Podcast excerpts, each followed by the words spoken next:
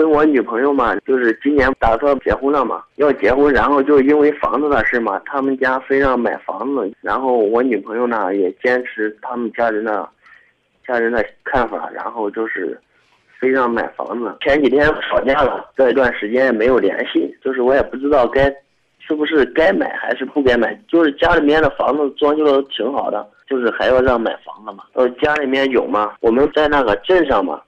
在镇上，他们家人是说我们街上嘛，就是那个镇，镇上买房子，然后我们家村的嘛，家里面有了。我家驻马店的，他们家人就说房子嘛，就是必须得买，然后，嗯，还要在我们那镇上买，我也不知道该怎么办。然后他们说，然后不买房子就不结婚，然后挺矛盾的。我跟你讲啊，你这个事儿呢，完全的你要跟你女朋友去商量。如果你们两个正在闹别扭呢，你们就先别扭着，等什么时候呢？你们两个愿意坐下来聊了，你们再聊这事儿。就是一张明老师的，你看这个就是房子，该买还是？你千万别问我这问题。我跟无数男孩子都曾经说过，你要是其他方面都是打着灯笼都难找的主，这房子这事儿呢，倒在其次了。说不定呢，人家女方呢拿着房子呢，死乞白咧的要嫁给你。这种可能性也是有的，嗯，啊，买不买房子，完全取决于你们两个人。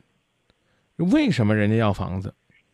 为什么现在那么多家庭要求男方买房子？简单一句话，男的靠不住。我不管收音机前有多少男孩子在听节目，你们可以自己衡量一下，也可以呢悄悄的问一问。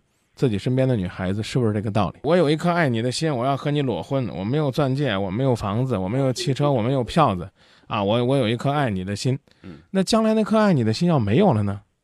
我的孩子是不是要居无定所，继续飘零啊？别人呢都可以住在这个自己的房子里边，过着属于自己的幸福的生活。我凭什么让我的女儿跟着这样一个没有前途的男人整天颠沛流离呢？所以。